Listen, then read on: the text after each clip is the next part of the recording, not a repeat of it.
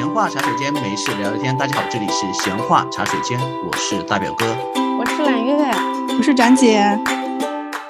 今年的年是不是大家又过完了？是不是感觉时间过很快啊？是的，但是在正月十五之前，还算是在年的末尾吗？还没有过完正月十五是吗？对。莫非展姐你还没有开始上班吗？啊，已经开始上班了，但是心情还是在放假的路上。对，就觉得自己人虽然在办公室里面，但是心情还是在过年的气氛里面。就觉得怎么突然一晃神儿，春节就已经快要没了。然后我们今天想来聊聊这个特别让人神伤的话题，就是说感觉自己还没有休息整顿好，就要马上开始上班了。然后我们这期就请到了我们一位嘉宾，呃。王夫人很羞涩的说：“这个名字，来，王夫人给大家做一下简单的自我介绍。大家好，我是王一博的老婆，我没有合照，没有同居，也没有见过面，但是我有一张嘴，我说我是，我就是。”王一博知道这个事情吗？他可能也还不知道，我单方面宣布。OK，希望我们的王一博也能听到我们的节目，然后帮我们在微博 转发一下。可以，你这个梦想非常的伟大。如果王一博不听，我们就请王夫人去私信他说：“我是你的夫人，我现在在做一个节目，请你帮忙宣传一下。”帮忙推广一下，谢谢。对对对对对对对，推广一下，不要收费的啊，免费的。我的妈呀，我居然有了一丝不切实际的幻想，万一真的被翻牌了怎么办？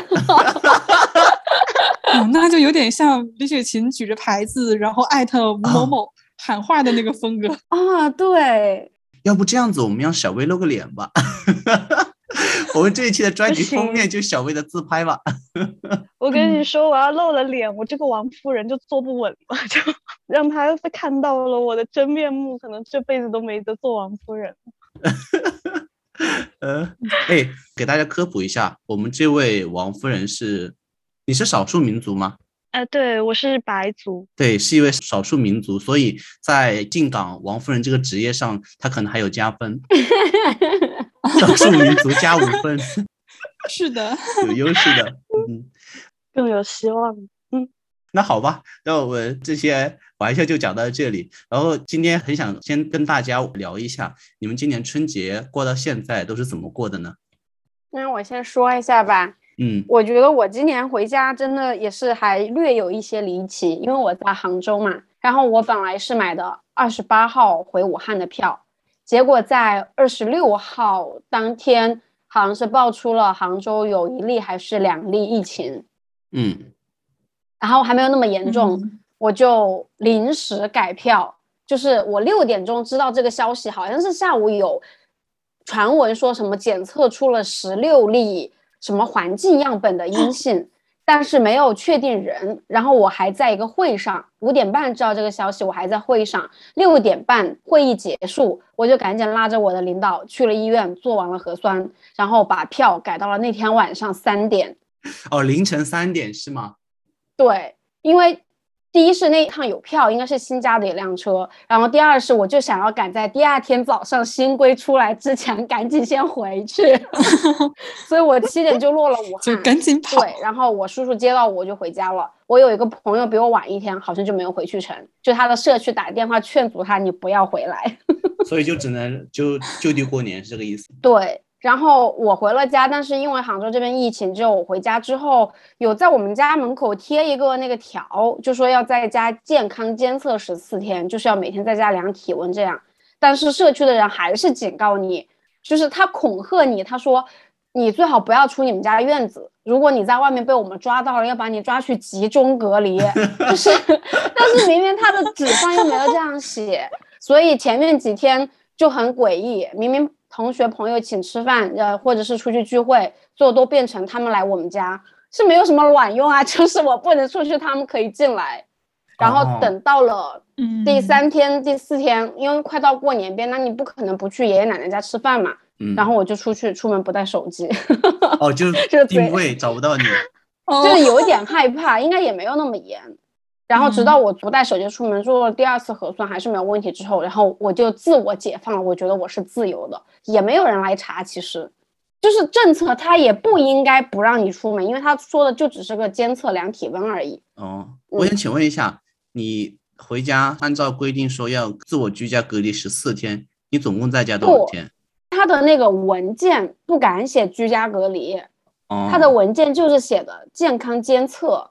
哦，但是是社区他不敢落到文件里，他要口头给你加码。哦，我其实当时有一点生气来着，但是又算了。我当时生气，然后各方朋友给你转那个国务院的链接，因为国务院那时候不是各种让你举报说地方不让加码，不让禁止回乡。最近这个事情是，就是各种基层各种加码，各种防疫的措施，就是为了推卸责任嘛。就是如果一段加码到加到一定程度，自然这个很多人就不会愿意到你这个地方来，或者说根本限于那个客观条件来不了嘛，这样你的整个的那个人员流动就流动不起来嘛。有的地方简直离谱，就我有一个同事回了，就他们家可能在镇上，就是越到下层就越紧，他的那个离谱到说他只请了七天假还是八天假在家待。然后说他必须要隔离完十四天才让他回 杭州，你说这是不是离谱？最后怎么办了呢？最后，因为这种他都是不敢落在文件上的呀。如果这个人要硬刚的话，我感觉政府其实没有什么办法的。嗯，反正就之后他推迟了一天，还是出来了。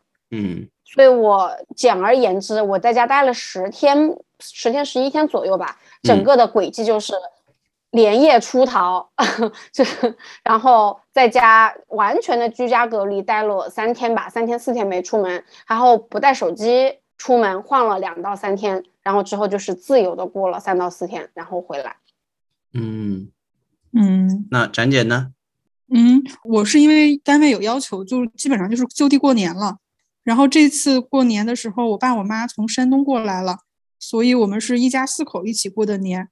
但是今年过年比较悲催，就是我和我老公从初一开始我们就不太舒服，病了两天，到正月初四才恢复健康。好处就是维持了体重，其实就可能是因为正好是妈妈在身边嘛，身体也想撒个娇，然后半年没生病，就恰好在这几天生病了。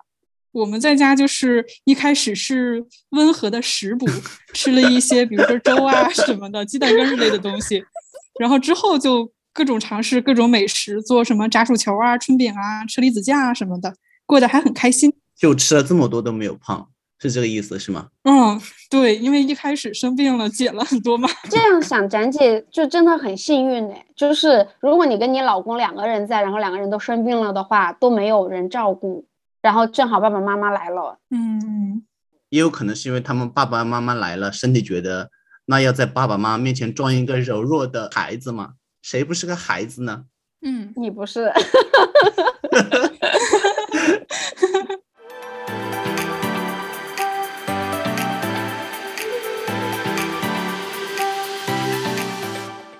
王夫人呢？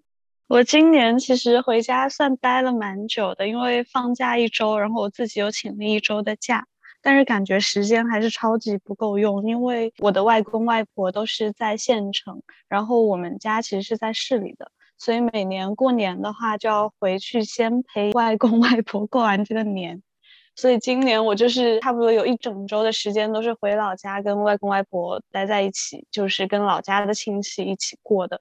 然后之后又有两天的时间，就是回到市里面，就是我长大的地方去。紧急的约了一波，就是我的朋友啊，什么那些同学，每天行程满到 一睁开眼就开始在准备出门，然后就一直安排到凌晨，可能一两点钟才回家，超级忙碌。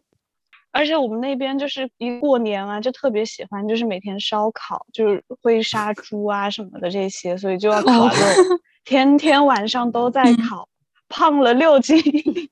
我们春节前聊过一期节目，说哪个地方有杀猪菜，讲了福建，然后讲了山东和沈阳，然后这边又加了一个云南。科普一下，王夫人来自云南，就是这个杀猪菜在我们祖国大地的各地都是很兴盛的嘛。只要有猪的地方就有。可怜的猪。但是就你一说杀猪菜，我会想到就东北的那种大炖菜一类的。但是我们这边主要还是以就是烧烤的为主。哇，我感觉你们的会更好吃。是很好吃，我们那边因为比较靠近泰国、东南亚这些，就香料什么调料就很多嘛，所以就做的这些蘸料什么就会味道就比较。我记得你之前跟我讲过，说有一个什么酸奶白肉是什么东西是吗？是火腿乳扇吧？哦，乳扇，乳扇，科普一下。乳扇其实我理解的就是可能它就很像马苏里拉奶酪的那种做法。但是它是一个新鲜奶酪球做出来之后，它会把它拉成呃片状，然后去晒干，然后把火腿片和乳扇或者乳饼放到一起去蒸。其实这道菜我没有吃过，因为我自己也感觉它很可以。我不想尝试，但是展姐听着很兴奋，就听着就觉得很诡异。对，因为之前去云南旅游的时候吃过，但是当时就是感觉那个乳扇有点像奶酪一样的口感，所以觉得还蛮好吃的。也可能是给我们吃的是那个游客的那种改良版本。嗯，应该大家吃到的差不多。反正它其实就做法的话，它跟奶酪就是差不多的做法，就口味上可能因为制作工序的不同，会有一点点不一样。嗯，关于刚刚你说那个猪的，我想补充，就我们那边比较特色的，其实是有一道菜是叫生皮的，就是它是会吃，我们会吃生的猪肉，就是它是把一整只猪刚杀好之后，就拿去火上稍微的烤一烤，就把它皮烤到有点焦黄的那种状态，就拿来吃了。所以它等于就是皮已经是熟了，但是它里面的肉还是生的。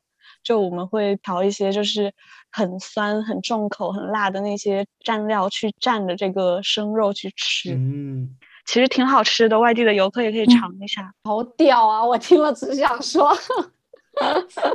就如果你担心生肉吃了不安全，你可以只吃它皮，因为它皮是烤过的嘛。就嗯，你可以只点皮，可以尝一下。哎，我跟你说，听过我们节目都知道。揽月如果真的是喜欢，就会说马住马住；如果 觉得很暗黑，就说好屌哦，好屌。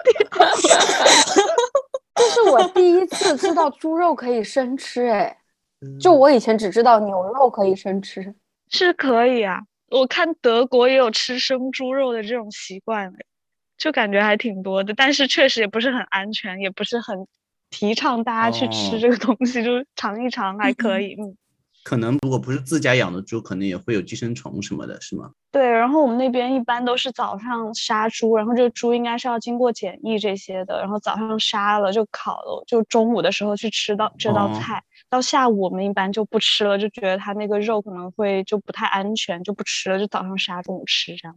就浪费掉，嗯，反正有钱任性，就可以做熟了吃啊，干嘛要浪费掉？哦，对不起，是的，在想什么？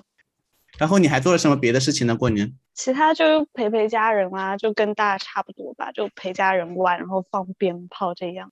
但是我觉得你虽然很忙，但是都是跟家人在一起，我觉得很幸福哎，就那种幸福的匆忙感。是的，感觉在长辈身边才更像新年。对，就是你看吃饭，你也不用担心妈妈、外婆啊都会做，然后一大家子人又在一起，然后每天就吃饱了就开始思考要干嘛，就每天就想。今天想去爬山啊，明天想去野炊啊，干嘛干嘛，就一直都在想怎么玩。嗯，我是因为我这边春节是初一、初二放两天假，然后呢，刚好三十一是周一嘛，呃，新加坡不调休嘛，所以三十一号还是要上班，相当于是周六、周天是二九三十放两天假，然后呢，三十一又上一天班，然后晚上跟朋友一起跨了个年，初一、初二就放两天假，然后初三、初四又回来上班。上班，初五、初六又放两天假，就那种一直就是很撕扯的状态，就过两天年上一天班，过两天年 上一天班。不能把中间请掉吗？哦，因为疫情也没地方去，就无所谓了。而且你也知道的，过年中间上那几天班，那明显就是在摸鱼嘛。谁还会认真在上班呢？是吧？就不太愿意浪费这个假。对呀。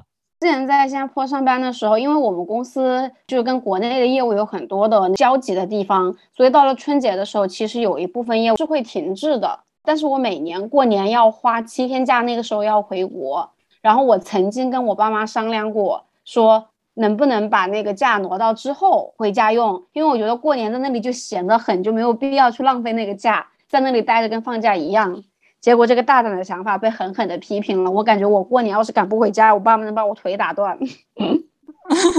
所以你有史以来所有的春节都是在爸爸妈妈身边过的是吗？呃，对。除了有两年吧，一年是因为疫情，就一九年那个时候我还在新加坡的时候，疫情没有回去。然后还有一年是读研的那一年，因为那个时候不像上班，你有那个年假可以请，就学校没有办法放假。其他基本上我过年全都是在家里过的。哦，我也是，就是其实好像只有疫情的这段时间，因为那个就地过年的政策没有回家。去年就是我跟我老公两个人一起过的，像今年的话就还比较幸运，爸爸妈妈能过来。但之前的每一年都是在家长身边过的，嗯。但说起这个展姐，其实我有一个隐隐的担忧，就是我觉得之前未必是所有的人都想过年回家，但是有一股传统的力量或者是一种说不太清楚的事情，让你觉得你一定得回家。但是因为这个疫情的原因，打破了这股看不太见的力量。所以我觉得，哪怕疫情过了之后，很多人心里的那个枷锁可能会稍微的松动一些。嗯，是，就包括像咱姐这种，以前可能说过年一定要是去回到老家，但现在像父母过来你们的身边，或者说大家一起出去旅游什么的，好像也是越来越流行了。其实说实话，就是去年第一年不能回家过年的时候，我的心是自由的，我觉得很 快乐。就知道展姐会对呀，就是就是展姐，你看不能回家过年，你感受到了快乐，就说明你之前也没有那么想回去，但是就是有一种你不得不，然后现在因为一个不可抗的因素，一旦把这个传统的东西打破了之后，它会变得更容易一些。但是懒月为什么是担忧呢？因为我觉得。他其实是给我提供了一个机会，让我可以自己决定用怎么样的方式来过年，就是可以回家，可以不回家，可以跟家人一起过，也可以自己自由自在的过。因为我每一年回家过年的时候，如果去姥姥家、姥爷家的话，基本上就是前两天吃一吃，然后后几天看着家人跟朋友们一起打麻将，这么度过的。然后如果是回山东老家的话，那基本上就是前三天一直在走亲戚。然后第四天，然后在家里躺着看电视。第五天，然后再来一个家族聚餐。嗯，所以就是感觉每一个假期都是在亲人的身边无所事事的度过的。然后第一次能够不回家过年，我可以第一天晚上吃个年夜饭，第二天然后去喝咖啡，第三天看电影，第四天看书，就好像拥有了一个自由的假期。所以我觉得能够自己选择挺好的。就是我的担忧可能。不是从自己的角度吧，更多的是一种，就从整个年文化传统。对对对 对。然后另外，虽然我之前让我有的选的时候，我肯定也不太乐意回家，但是不得不讲，家里有一些亲戚，你如果不是过年回去的话，你可能真是一年到尾见不到一次面。你两年不回家，可能这一些亲人可能就真的就散掉了。哇，蓝月的担忧已经上升到就中国城镇化与农村二维对立了，已经。哎，真的，已经到了一个哲学的高度。在年前的时候看到一个视频，就是十二点的时候，然后好像是一个人在县城的楼顶上拍的，因为县城没有那么多的霓虹灯嘛。但是当烟花十二点一起上天的时候，你就觉得非常的漂亮。然后发视频的人的文案是写的说：“你能相信这只是十年前的中国？”我突然想，十年前好像是一二年、一一年、一二年那个时候，确实是的，我们家那边也是可以放烟花的，然后会放非常什么一百响的、两百响的这种。我们也是。但今年回家已经全面禁鞭，我们那边已经放不了鞭炮啦。就十二点那个跨年，真是冷冷清清。然后就真的你会发现，你你觉得很理所当然的事情，它真的就不见了。我其实觉得这个事情还挺唏嘘的，但我会觉得这样还挺好的，因为我老家那边现在还可以放鞭炮、放烟花这些，然后就大年三十晚上十二点要关门，就是有一个封门要放炮仗这样的。嗯，然后第二天早上起来，你就新的一年第一次开门也要放炮仗，完了吃饭什么的也要放炮仗，就一直很吵很吵。对，就是之前我也觉得吵，但是没了之后，我还是觉得说，就少了点什么东西。就这个年就感觉越来越少了一些束缚之后，有一点没的味道。像我们家以前是就是刚刚像王夫人说的，如果吃饭前没有放那个鞭炮，不准开席的。然后现在因为不准放鞭炮了，你就没有一个所谓的开席的这么一个开始的仪式，就大家上桌就吃这个饭，就变得跟平时的饭感觉没有什么差别了。可能比较老派的人没有，不是老派。我觉得现在有一个论调，我觉得还蛮有意思的。就是前段时间我有看一篇文章，就是说为什么现在年轻人喜欢过洋节。不是说洋节的文化有多么的腐蚀我们的内心，究其根本就是因为在洋节，你可以选择做任何的事情，你可以玩，可以去放松，也可以做一个简单的假日，让自己去去放空也好，就是选择权在自己。反倒是这些传统的节日，就政府把更多的一些引导给了群众。而不是说让你自由的去说怎么去选择过这个节日，像张姐刚才讲的，其实自由的选择很重要。如果把这个选择给了普通老百姓，比如说我想放鞭炮，我想关门，我想守岁，我想什么做什么东西，东西选择权交给他们，政府做一些简单的引导，说注意安全，做一些简单的措施就好了，而不是说一纸文书就是说不准放鞭炮，不准做那个做那个，就大家会觉得慢慢就没有意思了。但我会觉得说就是。我们这些之前说的没有年味啊，或者过这些传统的节日越来越没有味道，就是这种，嗯，感觉就这些规矩类的事情它越来越淡了之后，会导致我们的这个节好像它过得没有那么的有味道了。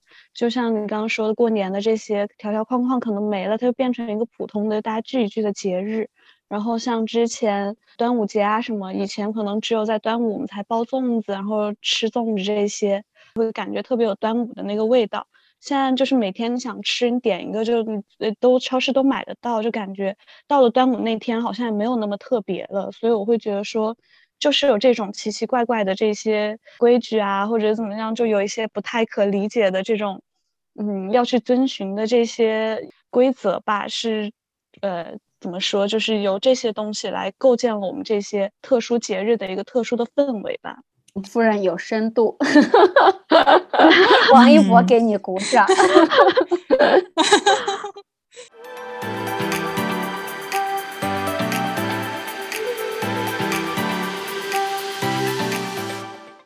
好，然后我们想要聊一聊，就是刚才大家都讲到说，在春节其实回家虽然有大概七到十几天的一个时间，但是总觉得时间不是特别够用。但是如果今天让你来给春节做一份时间安排表，你会做一些什么东西呢？或者说你期望的一个呃春节应当是怎么度过的？会有这样的想象和计划吗？嗯，其实我对春节另外的期望只有一条，就是希望除了春节在家过的这些时间以外，我还能带爸爸妈妈去有一个三天左右的近郊游。就是每一次，其实七天的假期是很难得的。然后有些日子确实在家待着也很无聊，如果能有个三四天的时间去南方玩一玩呀，然后跟爸妈一起溜达溜达的话，我觉得会很好。嗯，对于我来说就没有别的多余的期望了。白月呢？嗯，我对目前对过年的安排就是吃吃喝喝哎 和聚会，就因为朋友。好多我在家乡的朋友就是过年才能见面的，然后有几波朋友基本上一天一波，一天一波。然后因为我家里我爸爸妈妈都有比较多的兄弟姐妹，近几年还好。我以前小的时候都是初一在我们家吃，初二在姑妈家吃，然后初三会在舅舅家吃，就是每一天都会在不同的亲戚家里吃饭。然后好像大人们这个是有一个，我妈妈他们拜年好像是有个日期的。就 初几是吗？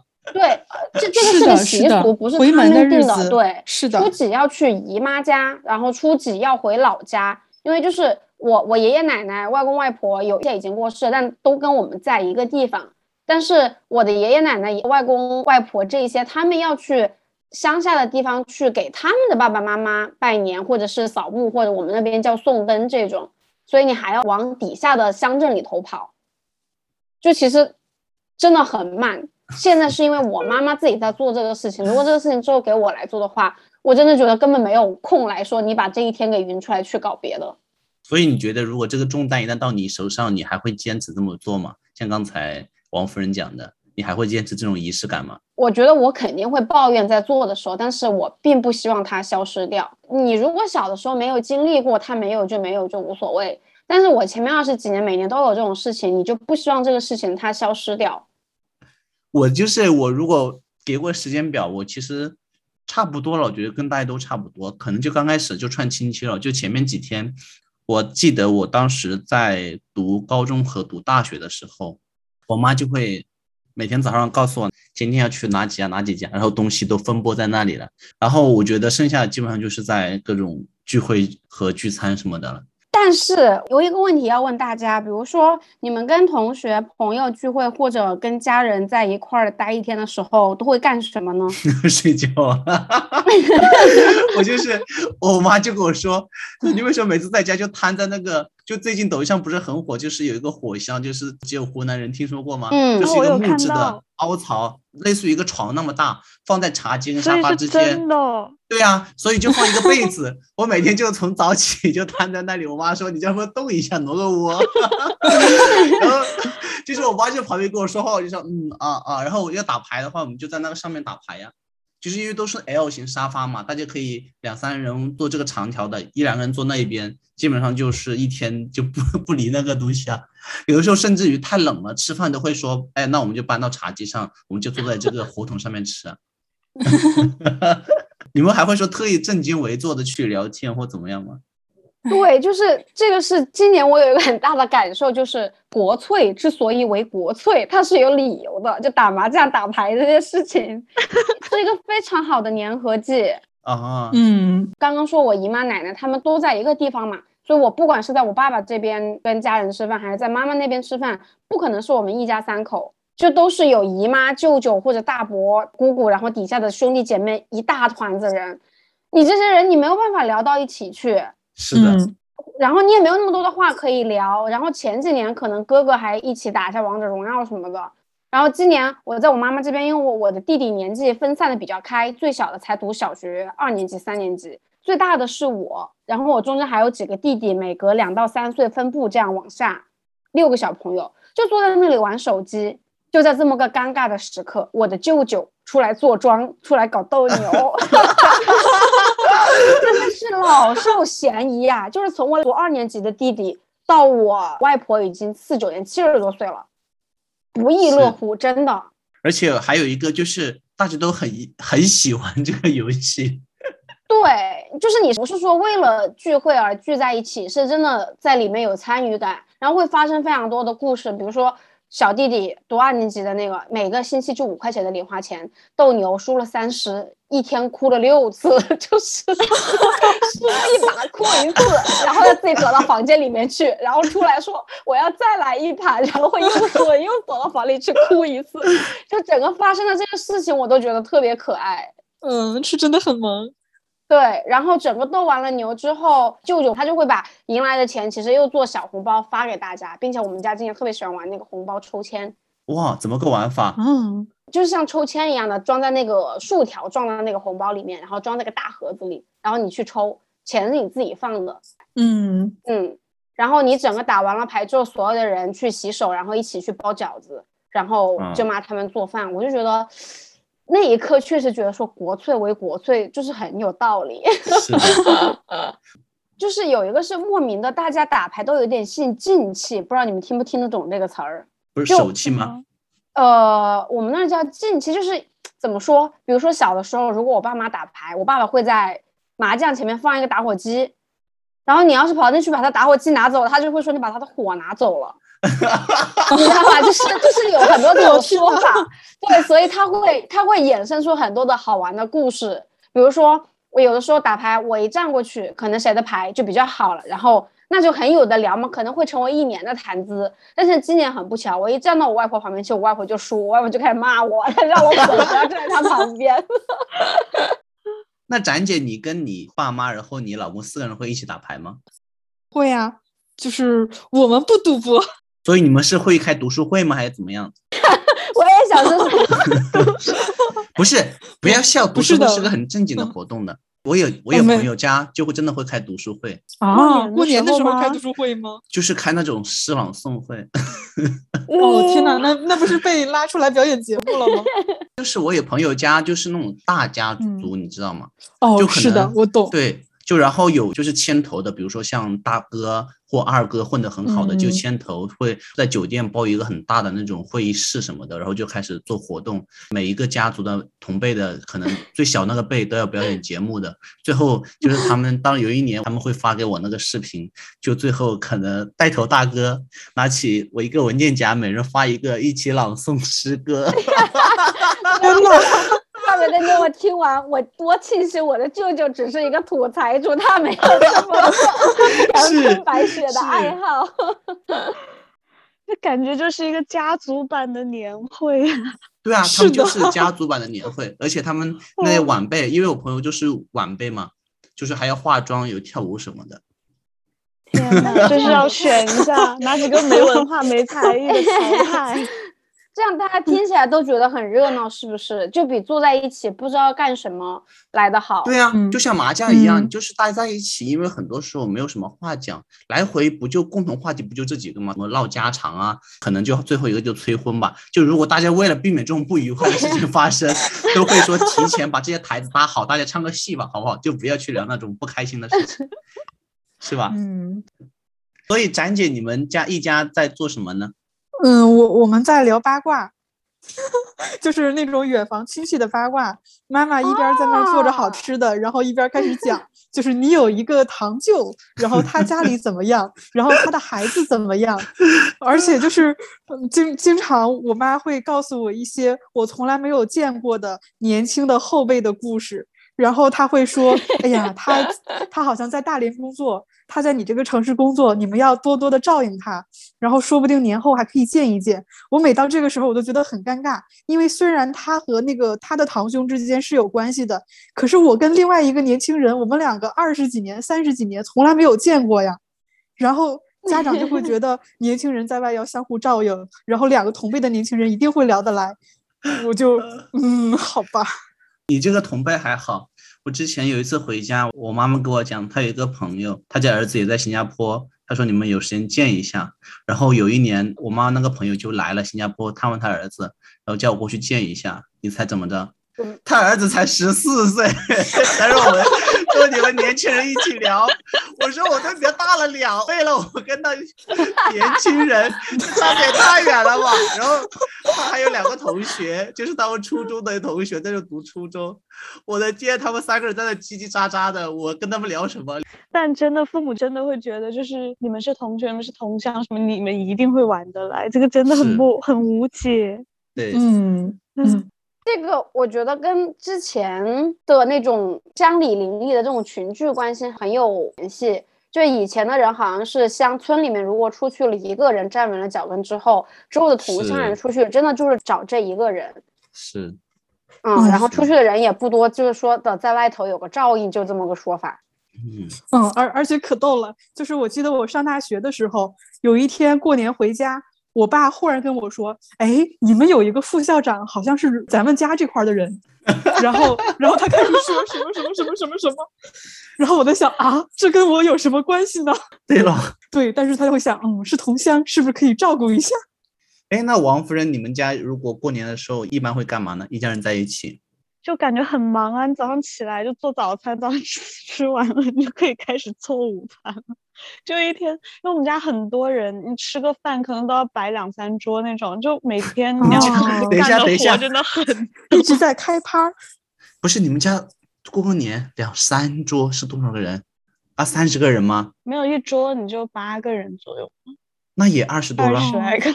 就是因哦为我们家是这样，我爷爷奶奶家那边和我外公外婆家，他们就是在一起的，就是一条路的就对面这种，就这么近。然后、哦对，就爸爸妈妈是邻居。对，然青梅竹马，完了就是我舅舅娶到我舅妈，我舅舅和舅妈也是邻居，然后所以就哦每年一到过节，就是大家其实都在一起，所以随便一号召就能摆出个两三桌来。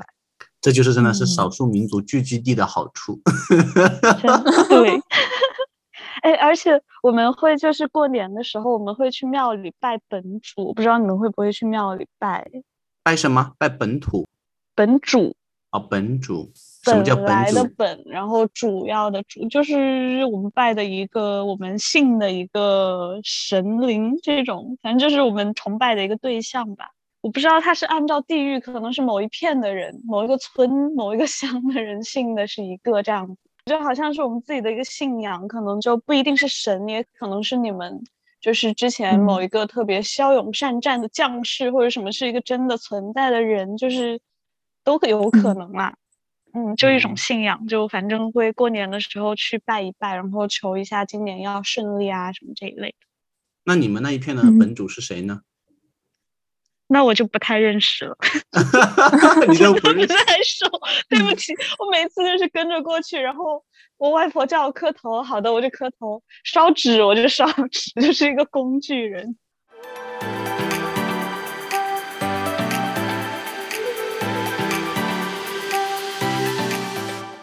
OK，然后你们今年春节过到现在有什么感慨吗？就是说，时间过得这么快，如果明年再来一次的话，要不要做做简单的规划呢？比如说，今年有啥玩的比较尽兴的，明年想再来一次，或今年有什么不开心的，明年想要规避什么的，会有这样的一个考量吗？希望明年过年能放烟花和鞭炮。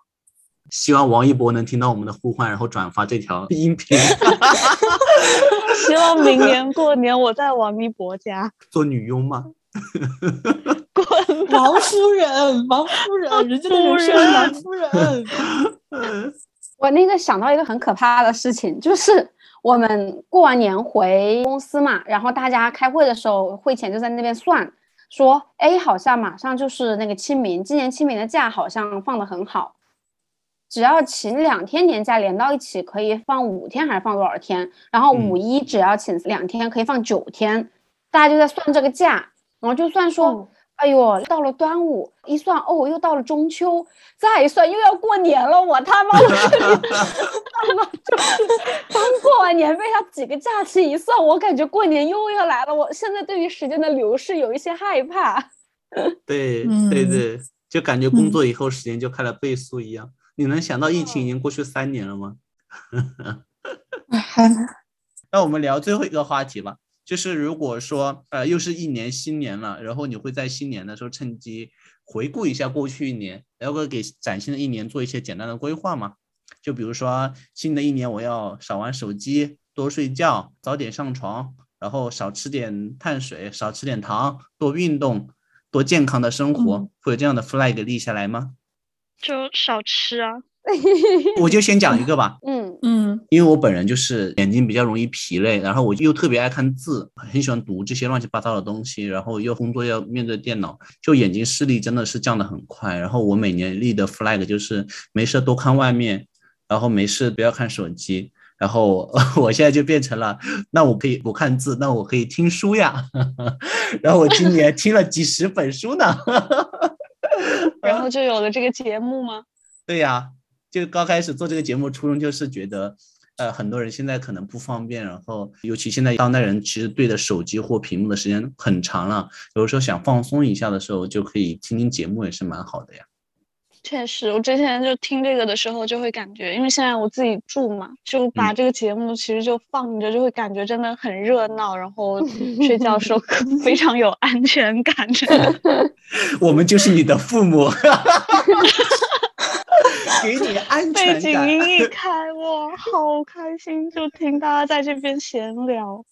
对我一个朋友就是玩的很好的，然后他可能这期节目也可能会听吧。然后呃，上了两期节目我推荐给他的，我不知道他有没有很情愿了。我就有点属于 硬安利，就是打完电话，然后我就跟他说：“你听一下我的节目。”然后他刚好在做饭嘛，过了很久，然后他就回了一句。哎，你们节目不要停 好吗？我这里做饭放在旁边，真的是太爽了，就在旁边觉得很有意思。真的，对，而且他说你们讲的话又是当背景，对，就是讲的那些话题又是蛮有意思的话题。然后有的时候我虽然不知道你们在讲什么，但是就做一个背景。嗯，对啊，我们讲的就是一些不知道这个能不能播，就是些屎尿屁的东西啊。可以。以的，可以的。我们我们又没有什么深度，我承认。因为本来我们的节目刚开始的利益就是想做一个，就大家不方便的时候可以做一个背景音的一个节目嘛。嗯嗯，我说一个吧。今年过年的时候有了一个新的决定，在新年里要做的事情，就是要对爸爸妈妈更好一点。就第一个是说多联系，少发一点脾气吧。然后第二个就是想要给家里多买点东西。这个是起源于。就说的那个结了婚的那个男同学来我们家的时候，刚刚大表哥说到火箱嘛，他好像就是去谁的家里看到了一个很好的那个，就他觉得很方便的一个烤火的东西，他就会给他的爸爸妈妈买。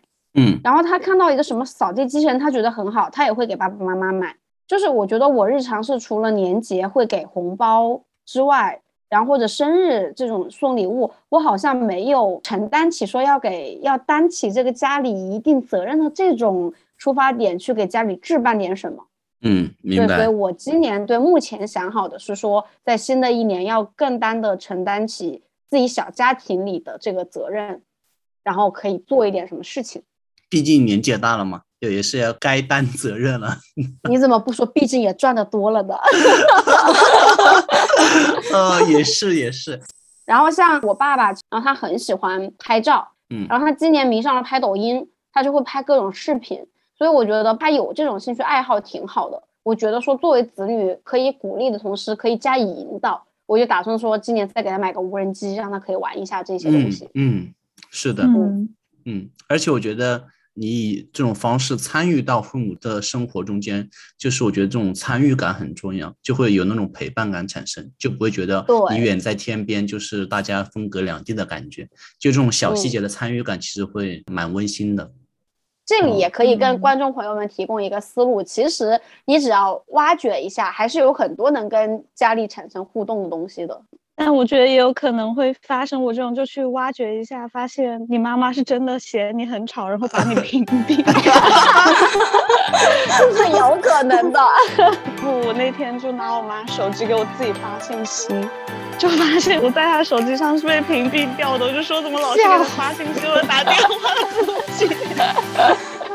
哎，嗯，那好吧，今天我们就聊了很多，然后新年到现在也接近尾声了，然后呃，提前祝大家正月十五元宵节快乐吧。然后在新的一年工作里面也能够顺顺利利、和和美美，祝大家都有一个快乐、健康、顺利的新年。这里是闲话茶水间，我是大表哥，我是揽月，我是展姐，我我是王夫人，我们下期节目再见吧，拜拜拜拜拜拜。